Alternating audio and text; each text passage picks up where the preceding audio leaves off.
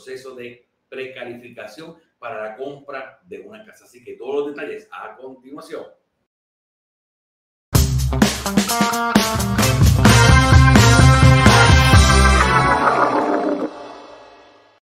Muy buenas noches, mis amigos. Bienvenidos una vez más a este tu programa, tu podcast y tu casa para cuando. Les saluda su realtor y amigo Michael Cruz. Muy contento una vez más estar aquí conectado, hablando, compartiendo, brindando esta información importante. Recuerde que nuestra intención es ser el puente entre usted y su nuevo hogar. Así que por favor, eh, comparte este video, suscríbete a nuestro canal en YouTube, dale click a la campanita para que puedas ver y ser notificado de toda la, de todo el contenido que estamos subiendo semanalmente, información valiosa e importante para ayudarte a ti a encontrar tu camino a tu nueva casa. Así que estamos muy contentos de estar aquí conectados con ustedes y hoy tenemos un tema, mire, muy especial. Yo creo que es la pregunta que más se realiza, la pregunta que más las personas me hacen es, ¿qué tengo que hacer para, precalificar? ¿Cuál es el proceso? ¿Qué documentos necesito? ¿Qué sucede si trabajo por cuenta propia? Si trabajo eh, por nómina, si tengo dos trabajos, tres trabajos, todo eso lo vamos a estar hablando hoy aquí en Y tu casa para cuando. Así que avísale a tu vecino, a tus amigos que Y tu casa para cuando acaba de comenzar. Así que para esta noche tengo un invitado muy especial, mi compañera de trinchera con la que trabajamos todos los días, nuestra oficial de préstamos de confianza, Joana Lin. Joana, bienvenida a Y tu casa para cuando una vez más. Hola, buenas noches, ¿cómo están? ¿Todo bien? Todo bien, todo bien. Aquí contentos, conectados aquí ya con nuestros amigos para brindarle esta excelente información que tú nos vas a estar ayudando la noche de hoy. Muy bien, un tema bien importante, bien importante porque de la manera que está funcionando el mercado, si no te precualificas, está un paso atrás. Así mismo es. Vamos a comenzar, vamos a comenzar hablando eh, por lo más básico, por lo más básico. Obviamente, si usted quiere comprar casa, el primer paso no es ir a ver casa nueva, no es comenzar a llamar a lo loco a cuánto número, cuánta casa puede ver por allí. El primer paso para usted comprar casa es precalificarte con un banco hipotecario porque eso te da poder y te da la herramienta, te da esa, te da esa puerta o ese boleto para que puedas entonces eh, comenzar el proceso de la búsqueda de casa. ¿Cuántas veces al día, Joana, eh, te hacen esta pregunta? ¿Qué tengo que hacer para precalificar? Mira, es bien, es bien curioso porque las personas piensan que al momento de, de tomar la decisión de comprar una casa, salen a buscar la casa, salen a ver la casa y entonces es el paso equivocado. El primer paso, bien importante, es poder orientarse, ¿verdad? Con una persona como yo, esto que le va a estar solicitando todos los documentos y toda la información personal para que no vayas a ver casas que a lo mejor no puedes, eh, no puedes cualificar para ella, porque es triste empezar equivocado, ir a ver casas que entonces no están en tu presupuesto y entonces después tengas que, que bajar al nivel donde estás y no puedas eh, cualificar para la que en realidad uno siempre le gusta.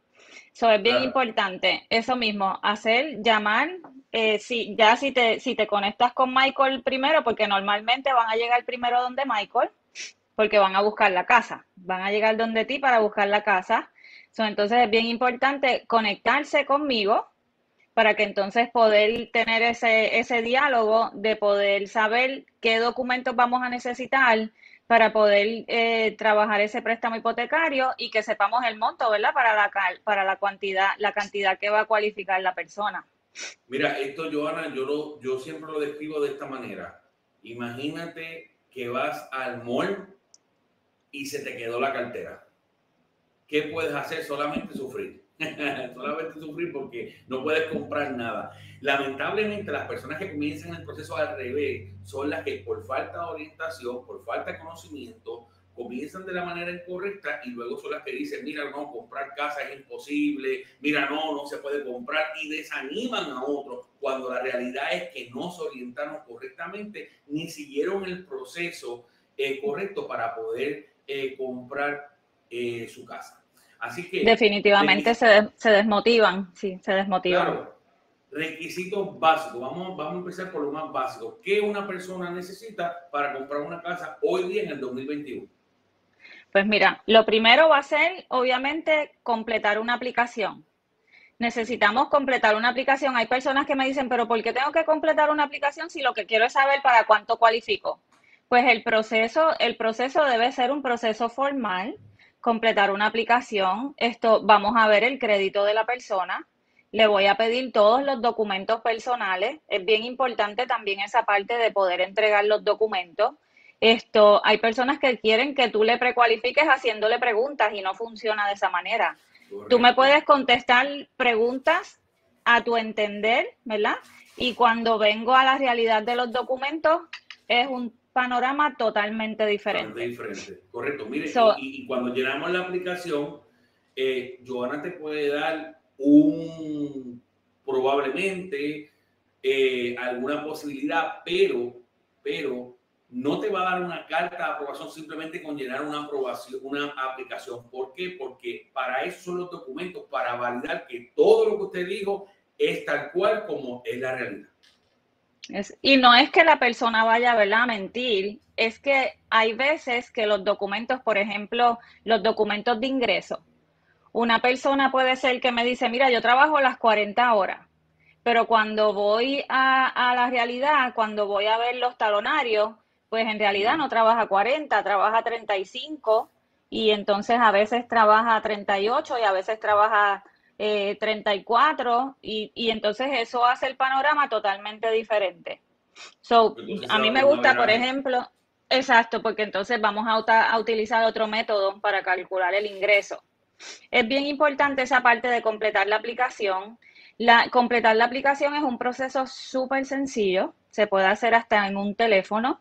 Esto, y si la persona no tiene tiempo, ¿verdad?, de hacerlo en el teléfono, o a lo mejor es una persona que no sea tecnológica, incluso podemos completar una aplicación por teléfono. Yo en el teléfono puedo coger toda la información y yo misma entonces completar la aplicación. So, ese proceso es súper sencillo. Okay? So, ese sería, ese sería el primer paso. Claro que sí. Entonces, vamos, vamos, vamos, llenamos la aplicación antes de llenar la aplicación, requisitos básicos, 580 puntos de score de crédito o más, bien importante, eh, estén tres casas acreditadoras, son tres puntos diferentes, el banco no va a tomar ni la más baja ni la más alta, ¿ok? No es que el banco usa una en específico, va a mirar cuál cualquiera que sea el número del medio, su mediano, su abre. Si son dos personas aplicando, pues va a ser lo mismo, va a tomar la mediana de cada uno y de las dos medianas va a tomar la más baja. Y ese va a ser su eh, eh, score de aprobación. También va, va, a necesitar obviamente que tenga un historial de empleo de dos años, no tiene que ser en el mismo lugar, pero sí debe tener ese historial de empleo de dos años. O sea, de hoy hacia atrás deben haber transcurrido dos años trabajando. Si ¿Puede haber un gap? Sí, puede haber un gap. Probablemente eh, usted cambió de un trabajo a otro, se quedó sin trabajo, no sé, la pandemia, uno o dos meses. Todo eso se puede explicar eh, y, eso no lo descalifica. Obviamente también tiene que haber completado sus impuestos por los últimos dos años, bien importante. Eh, no podemos, mucha gente, Joana, y, y, yo creo que más, que más, más a ti que a mí, pero mucha gente llama, quiere comprar caja, tiene buenos ingresos, ¿ok? tienen un historial de empleo completamente allí probado, pero no llenan taxes. Entonces, tiene se tienen que rendir los impuestos. Ese problema, ese problema lo vemos mucho con las personas que trabajan por su cuenta, que probablemente o no llenaron ¿verdad? los taxes o no los llenaron correctamente, porque también es que los orientan incorrectamente y los taxes no reflejan la realidad de lo que es, ¿verdad? Los ingresos que reciben. Ese, ese es un problema también, sí. Pero nada que no se pueda resolver, lo importante yo siempre digo es encaminarse para que entonces, ¿verdad? Si es que en el momento, por ejemplo, te faltan unos taxes, pues que puedas entonces esperar a tener los otros. O, por ejemplo, hay personas que trabajan por su cuenta que a lo mejor no tienen los dos años de taxes, pero llevan mucho tiempo en su profesión pues son personas que como quiera también pueden hacer un préstamo hipotecario, aunque sea con un año de taxe. So, so, siempre lo importante es comunicarse, llenar la aplicación. Yo, yo cuando la persona me da la aplicación, lo primero que hago entonces es que llamo a la persona, tengo ese primer contacto, siempre me gusta llamarlo y me gusta persona tener ese primer contacto porque en base a lo que vayamos, en base a nuestra conversación, voy a saber los documentos que voy a necesitar para poder trabajar con la precualificación. ¿Ok? Por ejemplo, ¿verdad? Le hago las preguntas, lo básico, ¿dónde trabaja? ¿Cuánto tiempo llevas? No necesariamente tienes que llevar los dos años en el mismo empleo, como tú dijiste. Esto puede haber un gap en el empleo. Incluso eh, personas que hayan terminado estudiando, de hecho, ayer estaba trabajando un préstamo, la persona tenía 22 meses de empleo y los otros dos meses los completé con estudios, porque estuve estudiando, pues eso es posible. Eh, ahí tengo, tengo el diploma, tengo la transcripción y eso es posible. Por eso es bien importante esa conversación de uno tener, eh, ¿verdad? No, que no todo, que no todo pueda ser, no todo debe ser tampoco que uno está tan automático y no tiene tiempo. No todo puede ser, este, lo voy a hacer tecnológico, todo en la computadora o lo que sea. Esa, esa conversación siempre es bien importante para uno establecer los documentos que va a solicitar. Claro, y no descalificar, porque muchas veces, muchas veces nosotros mismos nos descalificamos, como yo siempre digo escuchamos la situación de, del vecino, del amigo, del compañero de trabajo y nos descalificamos. Siempre por eso es importante, tenemos que ir a la fuente de, de, de, la verdad, ¿verdad? Tenemos que ir a esa persona profesional que nos pueda orientar y decirnos, mirar nuestra situación y decirnos, mira, ¿sabes qué? Este es el camino. De pronto no estar listo hoy en tres meses o seis meses si lo vas a estar, pues entonces vamos a preparar el camino para que tomen las decisiones correctas. Mira, yo he visto algo bien similar, eh, algo, algo bien particular, y es que cuando una persona eh, aplica para comprar una casa, si no la aprueban o no puede comprar en el momento, lo próximo que hace es que va y se compra un carro. no sé si tú lo has visto, pero yo es como que esa, esa cosa de que tengo que comprar algo nuevo. Yo lo he visto, entonces después vienen meses más tarde, mira, ¿sabes qué? Ahora sí estoy listo, ajá, tu panorama ha cambiado, ¿qué ha pasado? No, todo, todo igual. Cuando verificamos, entonces ahora está en una situación tal vez un poco peor, porque se fue a este dealer, le corrieron este, el crédito por 15, 20 bancos diferentes, eh, le dieron un interés alto porque tal vez el crédito no estaba en óptimas condiciones, termina con un pago de 600, 800 dólares y entonces ahora está en una situación peor. Con una no, comprometiste, comprometiste el ingreso, exacto. Claro, está con una deuda ahora a seis años, con menos crédito, con más indagaciones. Entonces, este, yo creo que cuando tomamos la decisión, porque es una decisión que hay que tomar de comprar casa, debemos comprometernos. Usted debe sentarse con toda su familia y decirle, mire, este es nuestro plan, este, esto es a lo que queremos llegar, tenemos que trabajar todos juntos para que esto pueda ser una, una realidad. Por eso es bien importante, Michael, como te digo, este, yo he tenido personas que yo hablo con ellas y me dicen, oye, ¿sabes qué? Esto no me lo dijeron porque no tienen, no se sacan el tiempo de esa conversación. Es, eso es súper importante, que puedan tener esa conversación este, antes, igual, durante el proceso y hasta el final, de que si no, si no es ahora, pues yo por lo menos dejarte un plan establecido de cómo tú lo vas a poder lograr y qué vas a necesitar para lograrlo, no que simplemente se quede en un no, sino que tienes un plan establecido que vamos a trabajar y que te vamos a dar seguimiento para que lo puedas lograr, porque esa es la meta, que tú puedas lograr comprar tu casa. Para eso, ese es el propósito de nosotros. Claro, y, y, tal vez, y tal vez muchas personas han ido a orientarse con algún banco, con algún director, y en ese momento no pueden comprar, le dicen que no, y ahí se acabó.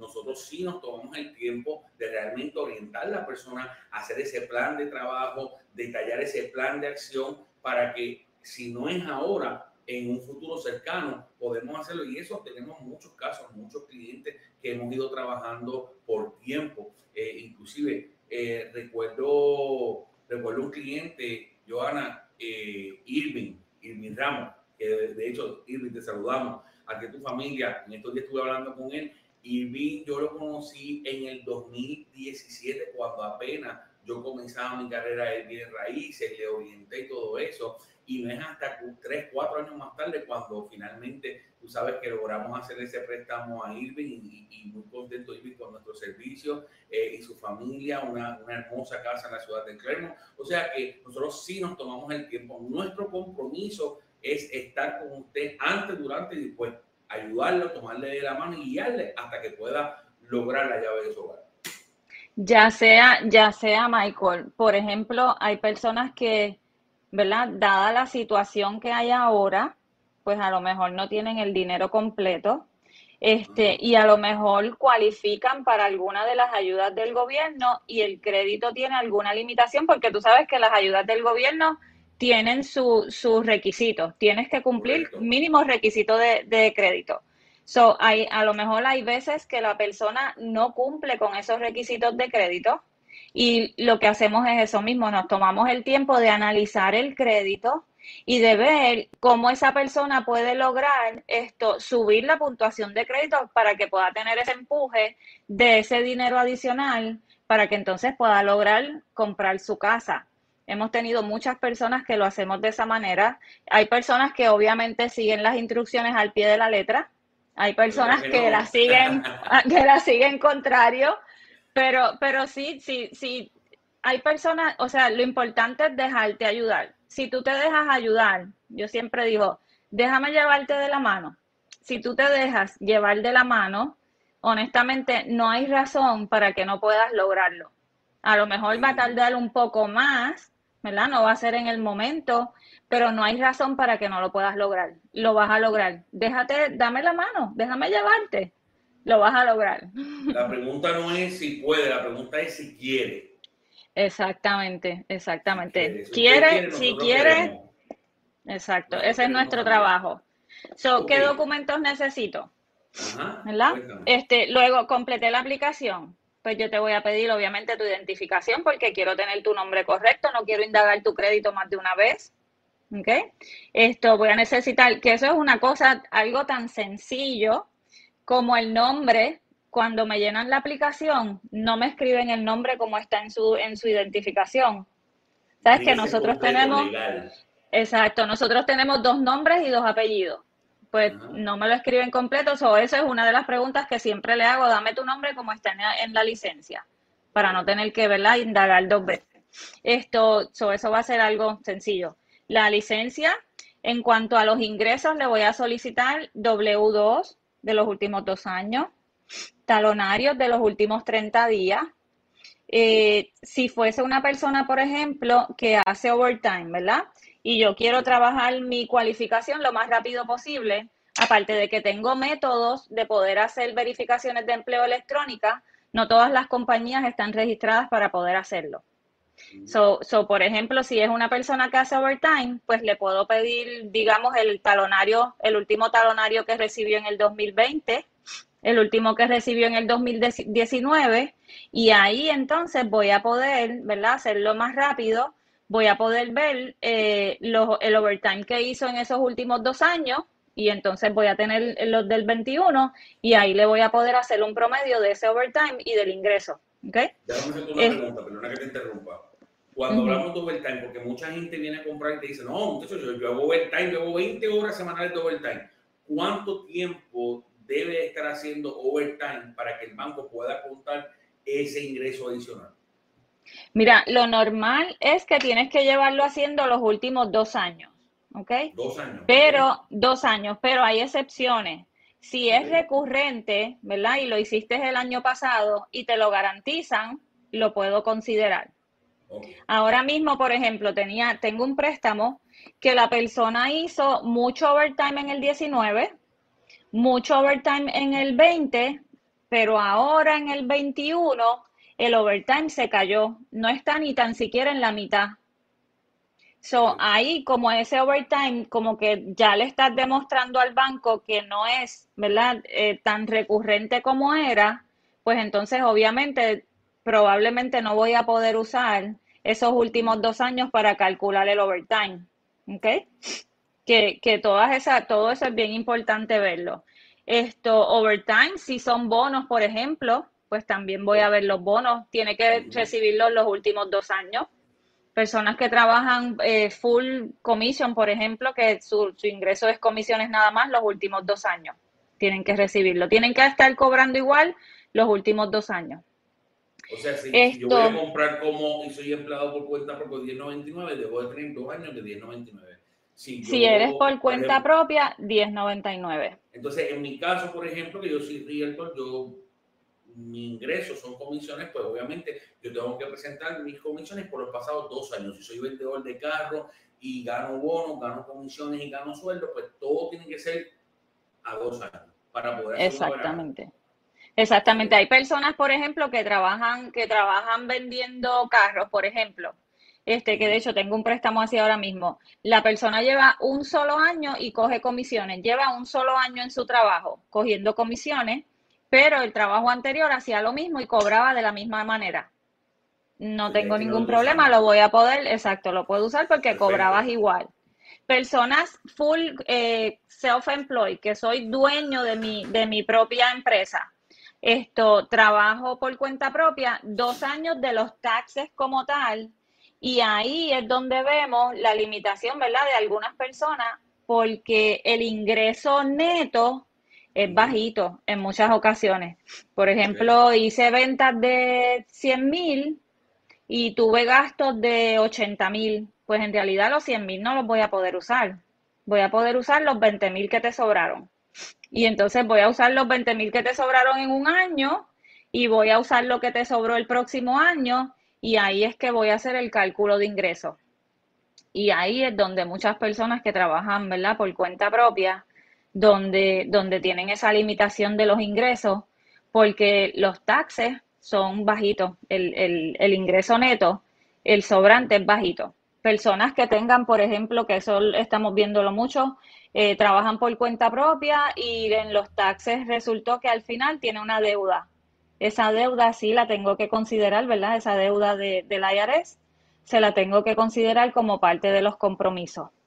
Joana, me están haciendo una pregunta aquí, alguien nos está escribiendo aquí, me están preguntando, ok, tengo, ok, ok, tengo tres años en mi trabajo principal, full time, ok, y acabo de comenzar otro trabajo full time también, eh, en el cual llevo seis meses.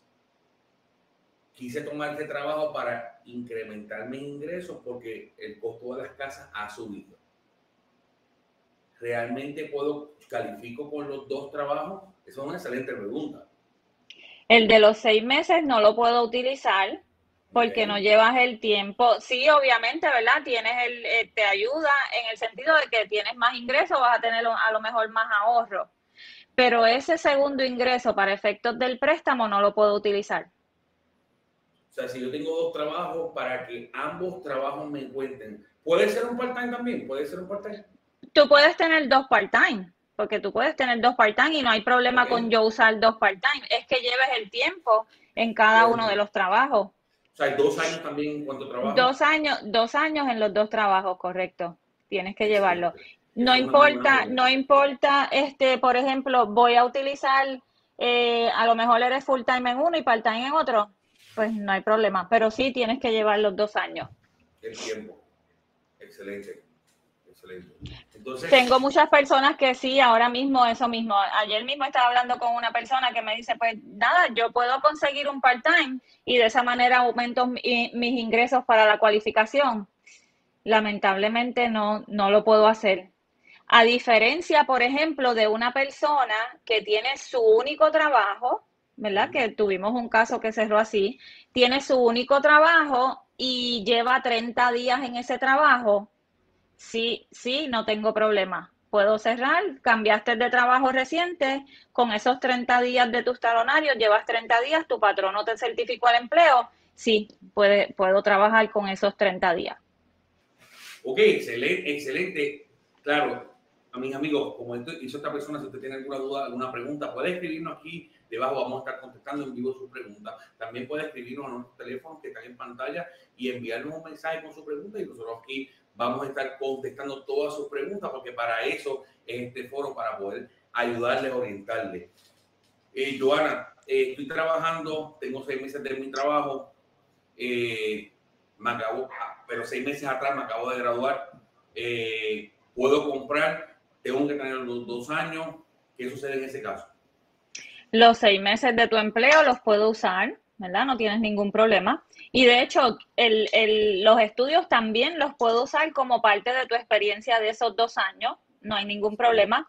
Lo que sí es que en el caso, por ejemplo, en un caso así, si no trabajas las 40 horas fijas, te voy a tener que hacer un promedio del ingreso que has recibido en esos últimos seis meses, en los seis meses que llevas en tu empleo, ¿ok? Que probablemente si trabajaras las 40 horas que yo las pueda ver y que tu patrono las pueda certificar, el ingreso al final no va a ser el mismo que si yo tengo que hacer un promedio de ingreso. Pero respondiendo la, la contestación a la pregunta es sí, sí puedes comprar llevas seis meses, sí, puedes comprar, no tienes ningún problema. Incluso llevas seis meses en tu trabajo. Estuviste el año anterior, ¿verdad? Antes de seis meses estuviste un año en pausa, por la razón que sea, y antes de eso trabajaste cinco en una compañía. Pues ok, no tienes problema, puedes comprar. Tienes que llevar mínimo seis meses en el trabajo actual. Si tuviste una pausa de más de seis meses, tienes que llevar seis meses en el trabajo actual y no tienes problema, puedes comprar. Eso se puede hacer. Por eso le digo a mis amigos, no se puede descalificar, tiene que traernos su caso para poder analizar el caso completo y así determinar realmente cómo le podemos ayudar. Otra, otra, otra pregunta, Giovanna, que recibo mucho es en cuanto a lo que es el SSI, Child Support, que además de lo que es un ingreso, obviamente, por trabajo, qué otros ingresos o qué otras eh, cantidades de dinero, por así decirlo, se pueden utilizar como ingreso?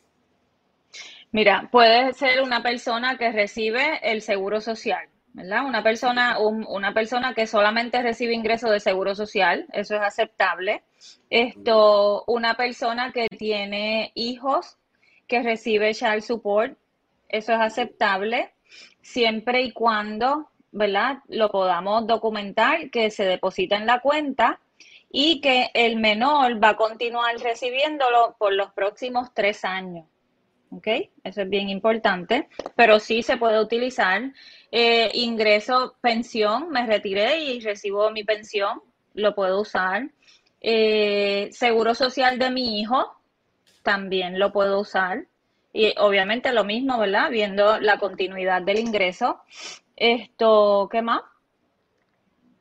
Básicamente, básicamente pensiones, seguro social, child support, todo eso lo puedo usar. Oye, igual puedo usar el child support, pero si por el contrario soy una persona que lo pago, pues entonces también lo voy a tener que considerar como parte de las deudas, de las deudas y de y para, para el nivel de compromiso. Claro. O sea, es que, pero sí lo puedo usar. Ok. Otra de las preguntas, este, en, cuanto, siguiendo en el mismo tema, otra de las preguntas que muchas veces la gente hace es, ok, Michael, ¿cuánto necesito dar para down payment? Ok, mire, down payment es un préstamo FHA, es un 3.5%, es un préstamo convencional, pudiera ser entre un 3 y un 5%, es un préstamo eh, USDA o rural, no tiene down payment, es financiado 100%, igual que los veteranos. Eh, este down payment, de dónde puede salir. ¿La, ¿Qué opciones tengo yo para aportar este down payment? Obviamente, además de, mi, de lo que son mis ahorros, ¿verdad? Que tienen algún tipo de ahorro. ¿Qué otras opciones se permiten? Son aceptadas porque obviamente es bien importante a la hora de calificarnos, nosotros obviamente tenemos que mostrar que tenemos el dinero suficiente para poder completar la transacción. No es como que dime cuánto necesito para ver cuánto yo puedo conseguir o a quién le pido prestado. No, cuando vayamos a calificarnos tenemos que tener todo, todo esto bien claro, bien arreglado y por eso es una pregunta muy válida.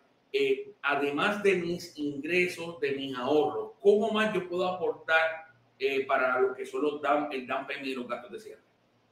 Mira, es permitido para lo que es el down payment como tal, es permitido recibir regalías, ¿verdad? Regalías, dinero de algún familiar. Por ejemplo, quiero ayudar a mi hijo a comprar, es permitido, mi papá, algún familiar me puede ayudar, mi esposa incluso, me puede, mi, mi esposo, mi esposa, ¿verdad? Esto, me pueden ayudar, esto, nunca va a ser, y el vendedor te puede ayudar incluso si está dispuesto a aportar gastos de cierre, te puede dar dinero el vendedor. El dinero que el vendedor da nunca puede tocar el down payment. El down payment siempre tiene que venir o de tus ahorros, ¿verdad? De tus fondos propios o de la regalía de algún familiar. esas son las opciones para el down payment. En adición, el down payment obviamente puede venir de alguna ayuda del gobierno. El dinero que da el gobierno, pues pudiera ser para down payment, como también pudiese ser para gastos de cierre. Bien importante, tú sabes que programas de retiro, claro, también el dinero que tú tienes en tu, por ejemplo, en tu 401k, ese dinero tú lo puedes sacar para comprar tu casa. Y tú sabes que es importante esa parte del dinero porque hay muchas personas y es que el mercado también ha cambiado. Este, hay muchas personas que te dicen, tú, tú, cuando en la entrevista obviamente tú le vas a preguntar porque es parte importante y es parte de una aprobación, el dinero que cuentas para la transacción. Este, ¿Tienes el dinero para el down payment? Sí, lo tengo. ¿Y en los gastos de cierre también tienes el dinero? Yo no tengo que pagar gastos de cierre. Si mi vecino compró la casa y no pagó gastos de cierre. Cero, cero, ni un chavito pagó. sí, pasa mucho. igual, igual que también eh, las personas que eh, eh, tienen su banco exclusivo debajo de la cama, debajo del matre, que guardan su dinero allí por X y razón, ese dinero, obviamente, si usted tiene dinero, mire, y esto no ha pasado y esto es triste porque podemos estar en una transacción contando, ¿verdad? Que todo está bien y de momento, ¡boom!, salió allí algo raro y es que usted tiene que ser lo más honesto posible, lo más claro posible, tratar de no emitir ningún detalle, porque son detalles que pueden afectarnos la transacción, ¿verdad? Si usted tiene dinero en su casa, ese dinero tiene que estar en el banco, en su casa no nos sirve. Mucha gente eh, he visto personas con seguro social que dicen, no, no, yo no puedo tener dinero en el banco porque eso me pone en riesgo mi cuenta. No, el dinero tiene que estar en el banco, no puede estar en su casa porque de lo contrario no podemos utilizarlo para comprar. Por eso es bien importante la parte que te digo de entregar esos documentos. Si, si por ejemplo, que, que pasa, ¿verdad? Y me ha pasado gente que viene donde mí me dice, no, tal banco, yo tenía todo, tal, tal banco no me cualificó y entonces cuando vienes a ver, el, el cliente le preguntas, ¿cuentas con el dinero? Sí, cuento con el dinero, pero no le pediste el estado bancario. Y el cliente, pues la persona dio por sentado de que cuento con el dinero, no le preguntaron dónde estaba el dinero y a la hora de presentar los estados bancarios no los tenía, los tenía en la casa. Por eso es bien importante esa parte, completar, hacer la cualificación formal, ¿verdad? Hacerlo bien, entregar todos los documentos, porque ahí vamos a ver todos esos detalles, vamos a ver, tienes el dinero, a veces te dicen, tengo, cuento con, con 15 mil, lo que sea, ¿verdad? Eh, cuando ves el estado bancario, me dijiste que tienes el dinero, pero aquí solamente tienes 3 mil, ¿dónde está la diferencia? Ah, no, pero es que eso lo tengo en mi casa. pues, todos esos detalles son bien importantes y no es que no vas a poder comprar, es que vamos a tener, ¿verdad?, que, que tomar otras medidas esto y a lo mejor vamos a poder atrasar un poquito y hacer, ¿verdad? Lo necesario. A lo mejor un familiar tiene el dinero y no vamos a usar entonces tu dinero, vamos a usar el dinero del familiar. Esto, pero son detalles que sí, que hay que verlos y, importante poderlos detectar desde el principio, porque en el medio de una transacción son peligrosos. Uh, peligrosísimo, sí, por eso es importante la comunicación tanto con su realtor como con su banco. Eh, un realtor de experiencia, cuando usted se siente y habla con él, un realtor de experiencia va a poder, va a poder determinar, ¿verdad?, qué cosas pueden ser un riesgo. Es parte de la orientación, obviamente, de nosotros como realtor, donde una vez comienza una persona ya está bajo contrato, eh, bueno, se orienta desde antes, pero una vez está bajo contrato con más razón, mire, no haga esto, no haga esto otro, haga esto, no haga aquello, porque muchas veces, mira, principalmente el, donde, la, donde primero las personas pueden cometer un error si no avisan o si no, si no, si no se comunican, es a la hora de poner ese depósito inicial. exacto, exacto. Van a ponerlo en una tarjeta de crédito. Este, y, no se puede, y aun cuando ya en un principio lo orientamos, yo me, a mí me gusta recalcarlo una vez más, inclusive si voy a hacer una oferta, recuerden, esto es así, así, así, y siempre estoy recalcando lo mismo para que no cometan un error, porque al final del día esto le va a perjudicar a ellos. Igual que con esa parte del dinero, por ejemplo, me dice, tengo los 15 mil, pero pues no hay problema, los necesitas en el banco, mañana los deposito. El detalle está, el detalle está en que si ahora, mañana los depositas y no tengo forma de poder documentar de dónde salió ese dinero, estoy en lo mismo. No, es dinero que no puedo documentar, no lo puedo utilizar en la transacción. Y no es porque los bancos no quieran, es porque en muchas ocasiones, ¿verdad? Se presta para lo que es el lavado de dinero. Y, y por eso es que los bancos son tan rigurosos en esa parte todos esos todo ese dinero y, e incluso es parte del análisis que hacemos nosotros cuando recibimos los documentos. Yo voy a verificar el estado bancario de la persona y yo le voy a cuestionar los depósitos que yo vea que son grandes, yo se los voy a cuestionar de antemano, porque igual si es que cuento con ese dinero para la transacción y tienes un depósito, por ejemplo, ¿verdad? De 5 mil dólares y no tengo forma de poder documentarlo, es dinero que no puedo usar. Estoy trabajando un préstamo ahora mismo. Yo no sé si tú te acuerdas, por lo menos en Puerto Rico le llamaban lo que era una sociedad. No sé si tú te acuerdas lo que es eso. Había un grupo de personas, por ejemplo, 10 personas en el trabajo y este pagaban, qué sé yo, 100 pesos y entonces ahí cada uno, y, a cada uno le tocaba el dinero este de, corriendo de cada uno. tengo una señora, exacto, este, tengo una señora que tiene, depositó 4.800 dólares en la cuenta. Tiene el slip del recibo, ok, pero aún así sigue siendo dinero en efectivo y es dinero que está en riesgo que no, no tengo forma de justificarlo. So, es dinero que es como si no existiera. Que, que, es bien importante poder recibir toda esa orientación y ver todos los documentos.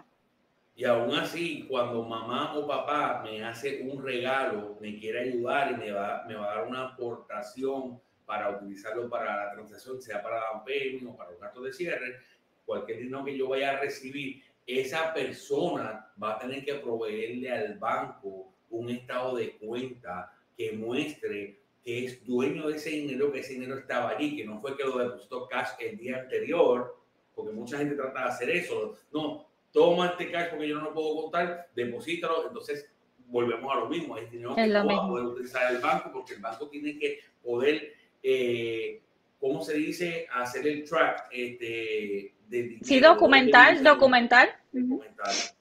Es lo mismo, igual, igual, Michael, este, hay personas que, por ejemplo, me ha pasado mucho, van a recibir un regalo de un familiar, un hermano, un hijo, lo que sea, este, tengo que tener el estado bancario de esa persona, tengo que tener el estado bancario.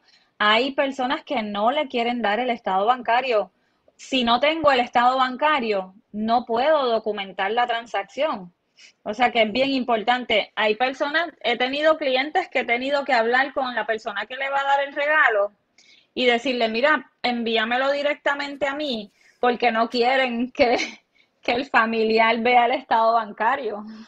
Sí, sí, eh, eh, eso, eso pasa. Ahora mismo tengo una transacción en una, un proyecto nuevo y, y está sucediendo eso mismo. La mamá le dio un dinero y la mamá no quiere por ninguna razón, ninguna circunstancia. Hemos hablado, todo el mundo habló con ella y ella no quiere, dice que no, que eso es privado, que eso no le importa a nadie. Pero que, que se lo dé directamente al banco, a lo mejor se lo puede dar directamente al... No, quiere. No quiere, no quiere. Dice que no, ella ha ido el dinero y que el dinero se lo de su banco y que en el banco de su hijo se puede ver que el dinero vino de ese banco.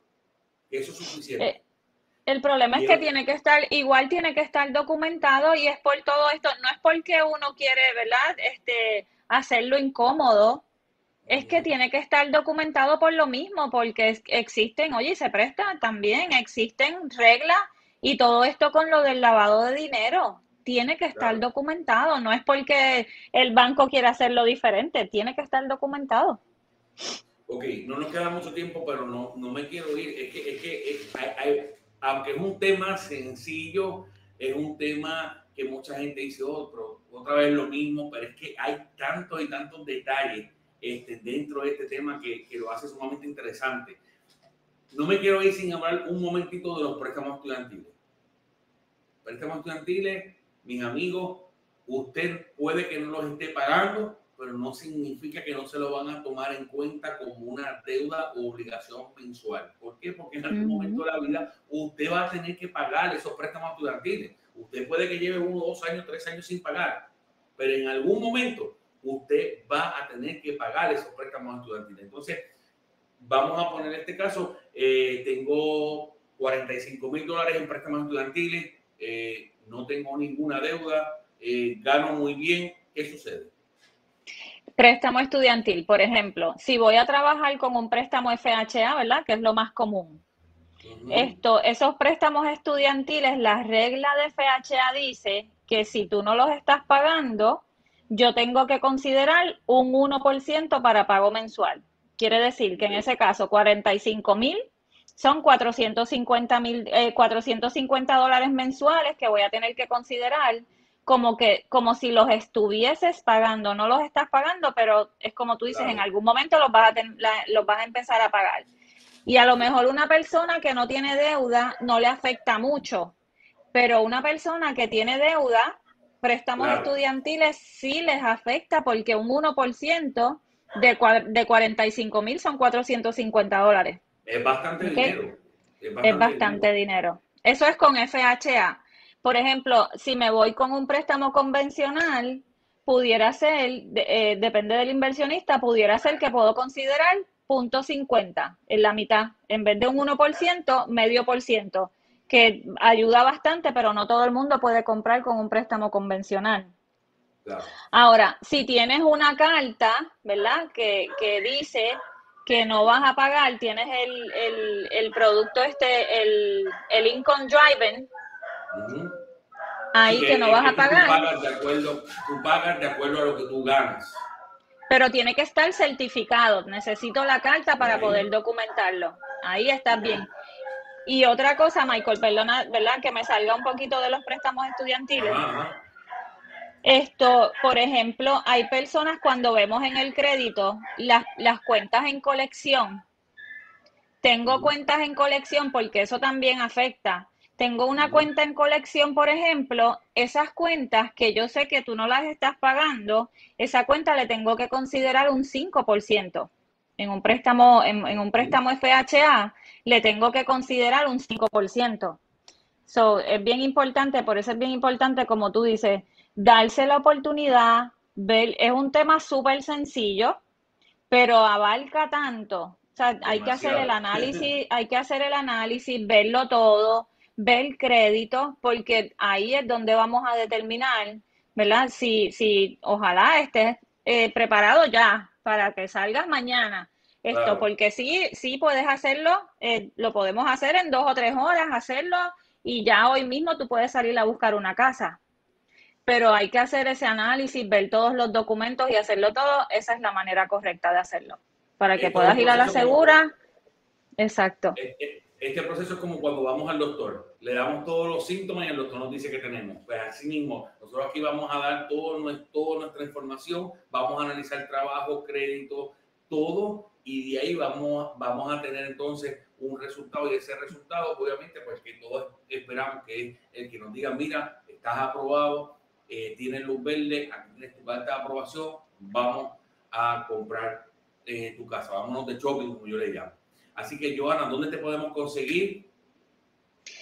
Mi teléfono 787-702-6440. 787-702-6440. Tenemos una oficina en Tampa. Esto, estamos todos los días en Tampa. So, también cualquier cosita, si, si la visita tiene que ser personal, Obviamente recibimos público todos los días, todos los días, correcto. Claro que sí.